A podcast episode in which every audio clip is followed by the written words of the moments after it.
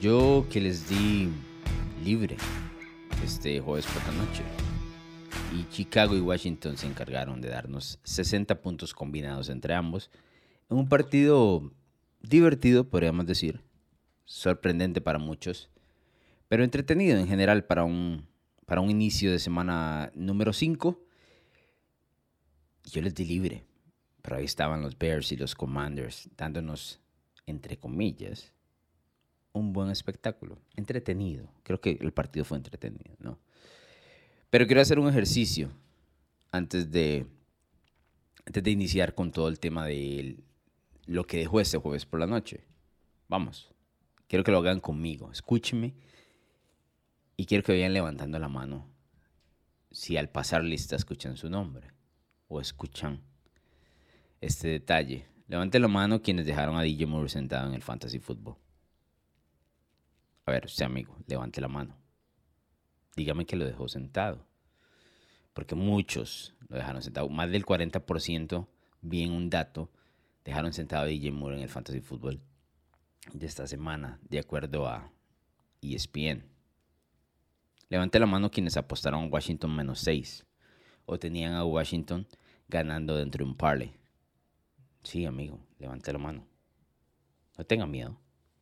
A ver, estamos para apoyarnos todos aquí, ¿no? Por último, y aquí van a levantar la mano varios. Levante la mano quienes tenían a Washington en el Survivor. bueno, levante las dos manos si usted es parte de las tres, ¿no? Dejaste a DJ Moore sentado en el Fantasy, apostaste por Washington y, y pusiste a Washington en el Survivor. Hay gente que me imagino cumple todas, ¿no? Un abrazo a la distancia, porque carajo, nadie está esperando este resultado. ¿Para qué nos vamos a poner a, decir cosas? Nadie está esperando el resultado. Es un, hasta cierto punto, un sinsentido para lo visto por ambos en las primeras cuatro semanas. Pese a que Chicago mostró una mejor cara el fin de semana ante Denver, se trataba de la peor defensiva en este momento de la NFL en los Broncos, entonces no se le da un exceso de crédito sobre eso, ¿no? Y Washington viene de darle tremenda competencia a quien es el campeón actual de la Conferencia Nacional en Filadelfia, llevando a los Eagles hasta tiempo extra, ¿no? Y pudo haber ganado ese partido dependiendo de si Ron Rivera hubiese tomado los dos puntos al final del juego o no. Pero vimos a un Washington competente ante Filadelfia. Otra versión completa ante Chicago. Completamente otra cosa. Lo cual me deja a mí que este es el partido de, o sea, más jueves por la noche, o el resultado, tal vez no el partido en sí, pero el resultado más jueves por la noche que, que hemos tenido durante la temporada. ¿Qué quiero decir con eso? Si la NFL ya es prácticamente impredecible, los jueves por la noche se complica la vida, porque son partidos donde los equipos no tienen realmente descanso, no hay espacio de preparación, y si inicias mal ese partido, ¿no? si inicias lento, se te complica, y eso fue lo que le terminó sucediendo al equipo de Washington en general, ¿no? Yo creo que nadie tenía, no, no nadie, pero por ejemplo nosotros hacemos esta encuesta en Instagram donde miles de personas votan, el 13% iba con los Bears. El 13% iba con los Bears ganando este partido. ¿no? Y habrá quienes digan, este, no, es que yo, yo sí creo que, los, que Chicago está levantando, se pueden, pueden hacer una sorpresa, ¿no? Pero es precisamente eso, una sorpresa, porque lo mostrado en las últimas semanas, no daba para, para una victoria tan cómoda de Chicago, ¿no? Fueron 20 puntos de diferencia, a pesar de que los Commanders en algún momento se acercaron y tuvieron oportunidad de, de poner el partido eh, mucho más interesante de lo que el resultado final dicta. Yo creo que nadie estaba esperando un, un triunfo de esto de Chicago. Y tomando en cuenta el tema de los Bears, específicamente la actuación a nivel ofensivo, yo creo que cuando Chicago armó el equipo esto es lo que se imaginaba. Tal vez no 40 puntos, ¿no? Todas las semanas, pero sí un mariscal de campo capaz de mover el balón, una buena conexión con el que es el wide receiver 1, del cual ellos aprovecharon para intercambiar con Carolina. Y esto es lo que estaban esperando de DJ Moore. Vuelvo a decir, tal vez no con esos números exagerados, pero sí siendo wide receiver 1 sin ningún problema. Y una línea ofensiva relativamente capaz, ¿no? mejorada ante la pobreza mostrada en el 2022. Por eso ellos draftearon con el pick número, creo que fue el 9 o el 10, a Darnell Wright, que está tackle derecho, que es bastante grande y que tuvo un buen juego hasta cierto punto, especialmente en las situaciones de juego por tierra. Y por eso le dieron un gran dinero a Nate Davis, que es el guardia derecho, a quien yo conozco bastante bien porque estuvo en Tennessee. Y por el lado de Nate Davis, Tennessee corría muy bien. Y eso es lo que estaba esperando en Chicago, pero no, no había puesto en conjunto. Tardó cinco semanas en poner esta, esta línea ofensiva junta, ¿no? A que, a que se mostrara. Parte de eso es lesiones, parte de eso es que en los campamentos de entrenamiento no estuvieron juntos y hubo lesiones ahí también. Es más, ayer sufrieron lesiones. Entonces, a ver, no, no voy a celebrar como vamos y platillos, perdón, porque se trata de una línea ofensiva en parchones, todavía. Pero el partido que dieron ante Washington definitivamente es el mejor de lo que va de temporada. Chicago corrió 178 yardas. Ninguno de sus corredores tuvo más de 100 yardas. Fue un esfuerzo en conjunto. Khalil Herbert, que salió lesionado, tuvo 76 yardas en 10 acarreos. Un promedio de 7.6 yardas cada vez que tocaba el balón. Eso es brutal. Luego Justin Fields aportó 57 yardas en 11 acarreos porque eso es lo que hace Justin Fields también, correr el balón, con promedio de 5.2 yardas por acarreo. Que no es tan sustancial como el de Herbert, pero sigue siendo muy bueno. Más de 5 yardas por acarreo. Imagínate, cada dos downs estás consiguiendo un primero y 10, ¿no? Entonces, Chicago dominó ayer a nivel ofensivo. Hizo lo que quiso. Y así lo dictan los datos y así dicta cómo inició y terminó el encuentro. 451 yardas totales para el equipo de, los Bears. Repartidas, ¿eh? 273 por pase, 178 por tierra. Sin errores de balón y moviendo el balón a placer. Y con un DJ Moore absolutamente intratable, con sus 8 recepciones, 230 yardas y 3 touchdowns. Tuvo 49 puntos en el Fantasy Football, en una liga que en este caso sería PPR, ¿no? Puntos por recepción, que es la mayor cantidad que ha tenido cualquier jugador de los Chicago Bears en Fantasy Football en las últimas 20 temporadas. Pero vuelvo a repetir, me parece que esto es lo que los Bears pensaron que serían al inicio del año. Pasa que se toparon con, con Green Bay y esa hegemonía que tienen los Packers sobre ellos. Y a partir de eso todo se vino abajo, ¿no? No, pudieron estructurar el equipo como ellos querían. yo creo que ese golpe contra, contra Green Bay, porque ese partido estuvo muy cerrado hasta el, inicio del tercer cuarto. Y luego se escaparon Jones y se abre todo el encuentro. Ese partido les golpeó mucho el ánimo y a lo que querían hacer. Y sí, por momentos a nivel ofensivo, los Bears se vieron muy mal en las siguientes semanas, ¿no? Incluyendo la derrota contra Tampa. Justin Fields se vio bastante mal. Por supuesto, la derrota ante los Chiefs, donde realmente no le pusimos atención a Chicago porque estaba todo el tema de Taylor Swift y así. Y mostraron un poquito de vida ante los Broncos, pero voy a repetir, pero es Denver. ¿no? En este momento Denver es la peor defensiva de toda la NFL. Y ahora se despiertan con esta victoria sobre los, sobre los Commanders. Es una buena victoria. Ahora, antes de pasar a lo que deja y no deja el equipo de, de Washington, que también ha perdido tres, ah, bueno, ahora ha perdido tres de manera consecutiva, hay que dejar claro que estamos hablando de un Justin Fields que tiene mucho, a ver, que tiene herramientas en su arsenal y realmente para la gente que dice, es que el tipo no sabe lanzar o no tiene realmente talento, e, es gente que no lo ha visto jugar recurrentemente, que no lo vio en Ohio State. Fields tiene pinceladas y momentos de brillantez.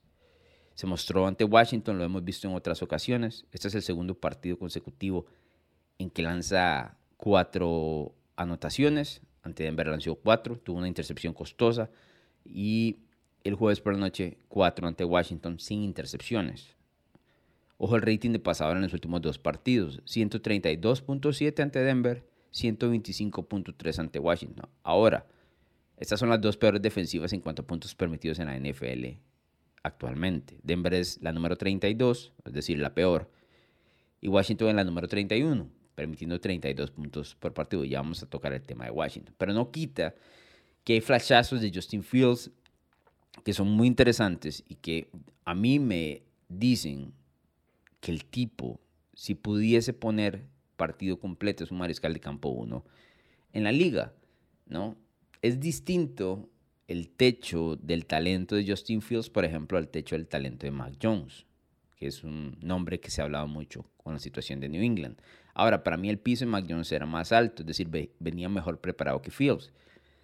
Pero luego de tres años, que son del mismo draft, no hay como mucha diferencia entre la expectativa y lo que han dejado de hacer, ¿no? Han sido ambos decepcionantes. Eso no va a cambiar porque Fields ha lanzado ocho touchdowns contra las dos peores defensivas en los últimos dos partidos.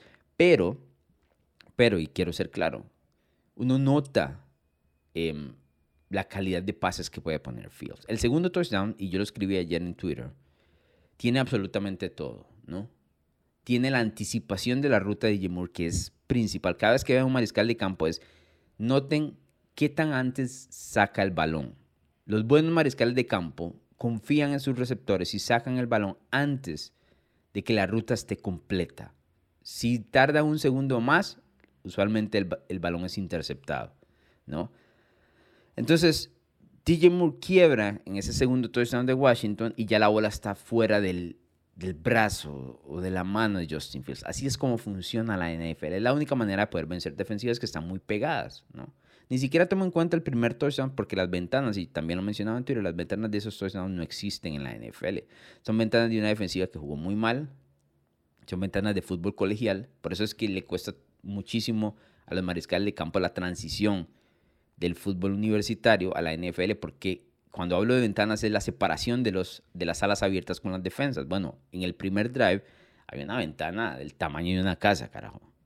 La segunda ya es una ventana de, NFL donde están pegados y para eso se necesita anticipación. También en ese segundo touchdown hubo una presión directa sobre Fields, lo golpean, lo cual significa que él tiene la suficiente calma y sabe que va a recibir el golpe, igual le ejecuta como debe ser. Eso también es un trazo, es una muestra de mariscal de campo de la NFL. Y por último, la precisión. Para mí Fields tiene un buen brazo. No voy a decir muy bueno ni excelente, no, es un buen brazo que puede surgirá muy bueno. Y siempre me remito a la semifinal del fútbol universitario, donde él le pone una cantidad absurda de touchdowns encima Clemson, el Clemson de Trevor Lawrence, y Ohio State vence a los Tigers en ese momento. Ese partido es el que dicta para mí que Justin Fields tiene el talento de fútbol americano de la NFL. Ahora, ¿cuál es la diferencia de todo esto? La consistencia. ¿Dónde marca los grandes mariscales de campo de la NFL que no lo hacen un domingo nada más. Que lo hacen domingo tras domingo, tras domingo, tras domingo, ¿no? Eso es lo que marca si eres un gran mariscal de campo de la NFL. Todos estos tipos, la mayoría de ellos pueden poner el balón donde les da la gana, ¿no? Puedes poner donde, el balón donde te da la gana en todos los pases. A ver, no va a suceder de eso, pero 8 de 10, 7 de 10, que sería como el estándar, ¿no?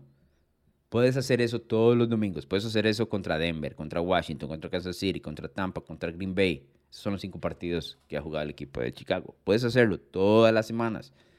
Esa es la diferencia.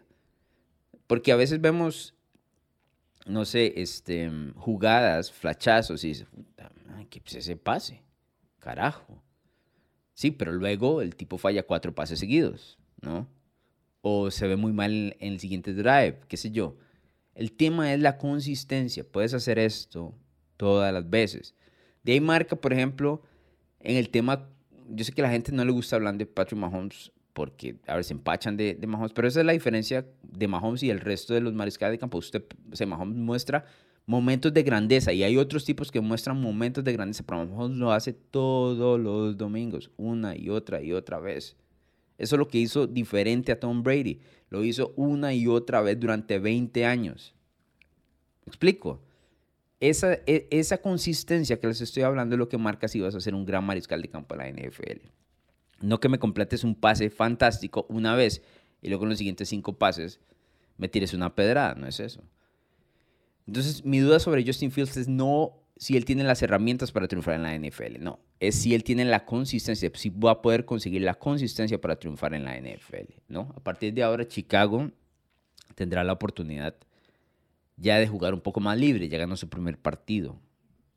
Parece mostrar algunas cosas buenas. No, no es que a partir de ahora van a ser uno de los mejores equipos de la NFL, ni mucho menos, Pero ahora hay que tomarlos en cuenta como, como un equipo que puede poner puntos si la defensa no sale en su mejor día, ¿no?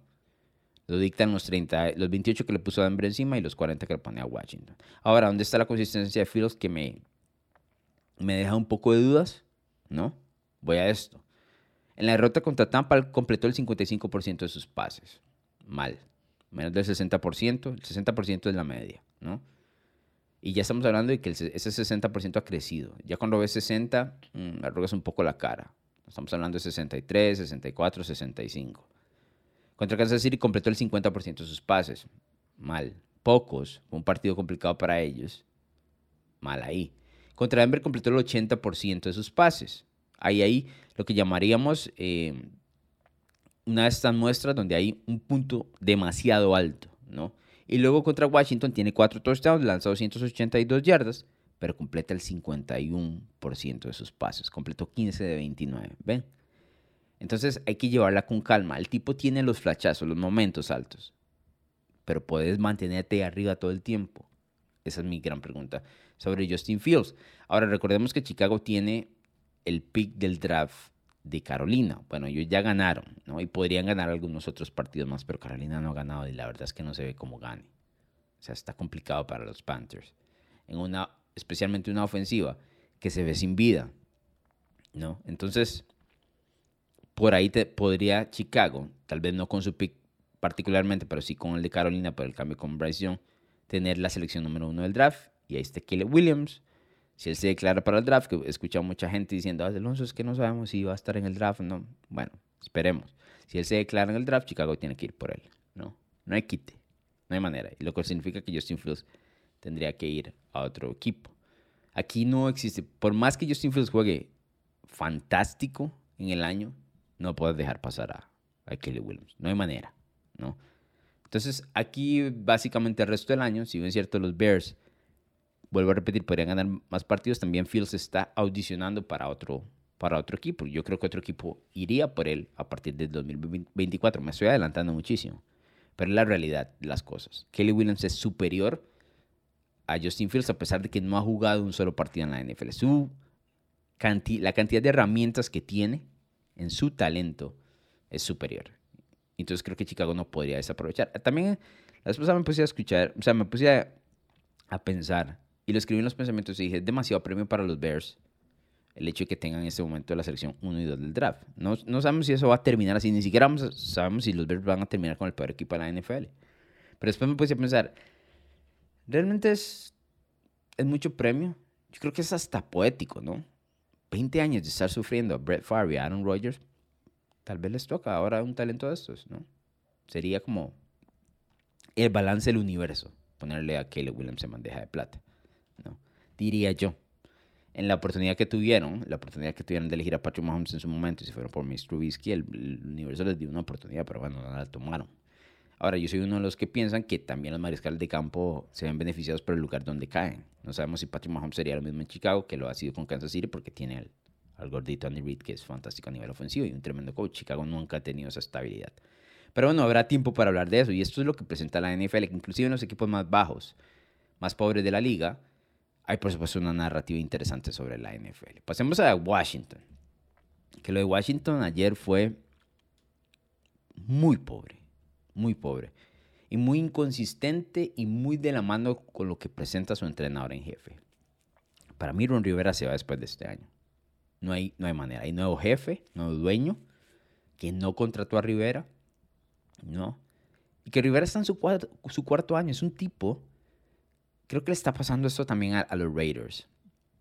Es un tipo del cual su, su, franquicia, su equipo y todo lo demás, no se, no se habla lo suficiente de él. No es tan interesante como para hablar de ellos. Y entonces pasan como en las sombras, se esconden ahí, ¿no? Y de pronto vemos y dice, pues, ¿cómo que Ron Rivera ya cuatro años en Washington? ¿En qué momento? Pues no le ponemos atención. No nos interesa. Algo así está pasando con los Raiders ¿eh? y, y McDaniels. No se habla lo suficiente de este tipo de franquicias. Rivera está 24, 31 en este cuarto año. Es decir, tiene 24 victorias, 30 derrotas y un empate como entrenador en jefe de los Washington Commanders. Bueno, Washington en general, porque Commanders han sido en los últimos dos años. ¿no? Ese es un récord despedible. Es más, es un récord despedible después del tercer año. Este cuarto año yo creo que le cayó por el hecho de que estaban cambiando de dueño y no querían eh, como iniciar de cero. Para a partir del 2024, yo creo que inician de cero. Curiosamente les decía, Washington tiene en este momento la segunda peor defensiva en cuanto a puntos permitidos de la NFL. Permite 32, 32 puntos por partido. Le permitió 33 a Denver, 37 a Buffalo, 34 a Filadelfia y 40 a Chicago. Que no se supone que Ron Rivera es un entrenador en jefe defensivo. Y que no se supone que Washington tiene un pass rush interesante, importante. Que a veces da juegazos y a veces al carajo, ¿no? Se supone todo eso. Jack Del Rio es su coordinador defensivo. Jack Del Rio es un tipo bastante polémico dentro de las aguas de la NFL. Pero si tienes a Jack Del Rio como coordinador defensivo, que es un tipo experimentado, a Ron Rivera, que es un entrenador en jefe corte defensivo, jugó defensa toda su vida, ahora no puedes presentar un, em, una carta tan patética un jueves por la noche contra uno de los equipos que no había ganado en la NFL. Lo de Washington es raro. Es raro y es, es pobre, ¿no? Es pobre. Em, aplaudimos porque iniciaron 2 y 0. Bueno, ya han perdido los últimos tres seguidos. Recibiendo, como les menciono, 37, 34 y 40 puntos. Es mucho. Así no se puede ganar en la liga. Van a tener 10 días para tratar de ver cómo arreglar esto antes de ir a Atlanta. Creo que, si no me equivoco, que les toca. Sí, les toca Atlanta y luego viajar a los Giants. A ver, esos partidos son ganables para ellos. No, no automáticamente, ninguno de esos equipos son automáticos. Porque la NFL tiene esto, ¿verdad? Estamos hablando de cinco equipos que pueden ganar el Super Bowl, dos equipos muy malos y el resto todos en pelota que se ganan y se pierden. Por eso es tan difícil predecirlo. Ganan, pierden, ganan, pierden. Qué sé yo. ¿No? Por eso Arizona eventualmente le pegó a Dallas. Porque pasan este tipo de resultados raros en la NFL. Y por eso les mencionaba, levante la mano quienes apostaron a Washington. Menos 6. Yo ayer, la verdad, le metí muy poquito. Lo único que le metí fue al anytime, touchdown de, de Cole Kemet, que es el tight end de los, de los Bears, y tuvo uno eso fue todo. No me gustaba el spread muy alto. Y no me gusta apostar así como los jueves por la noche. Tengo que mencionar. Porque pasa lo que sea. Pasa lo que sea. Hay un margen de error todavía más grande a los domingos de que este tipo de situaciones eh, llegan a pasar. En cuanto a Sam Howell, completó 37 de 51 pases, 388 yardas, 2 touchdowns en una intercepción. Los números en crudo relativamente son buenos. Lo pusieron en una situación donde tuvo que pasar el balón 51 veces en toda la segunda mitad Washington se olvidó de correr el balón porque estaban tratando de perseguir el resultado con, con Chicago, ¿no? Se pusieron cerca una llamada de, cuarto down de, de Rivera donde estaban, si no me equivoco, a 16 puntos. Necesitaban el touchdown y el tipo hizo la de Josh McDaniels y pateó el field goal. Y aún así tuvieron más oportunidades de poder ir detrás de ese resultado y se quedaron cortos. Howell tiene estos momentos. Yo la, hace unas semanas atrás subí un video en Twitter también donde se nota claramente la calidad de Howell, donde se mueve en la bolsa de protección y pone el balón donde quiera. ¿no? Esas calidades, eh, o esas, en este caso, cualidades de los mariscales de campo existen. Pero ¿cómo haces para ser un gran mariscal de campo? Vuelvo a repetir, la consistencia. Un flashazo de eso no nos sirve de nada. Nos muestra que tienen las capacidades, pero puedes hacerlo regularmente. Creo que esa es la gran diferencia entre los grandes mariscales de campo y los que están ahí uno o dos años y luego descienden, ¿no? A ser un, mariscal de campo de segunda mano. Mucha gente estaba viendo San Howell por primera vez el jueves por la noche ante, ante los Bears. ¿Cuántos de ustedes pensaron que San Howell se parecía en su estilo de juego, su físico inclusive, a lo que presenta Baker Mayfield? Son similares muy, muy similares. Se parecen a la hora de lanzar, de moverse, de ir hasta en el juego por tierra, ser agresivos y demás. Se parecen mucho.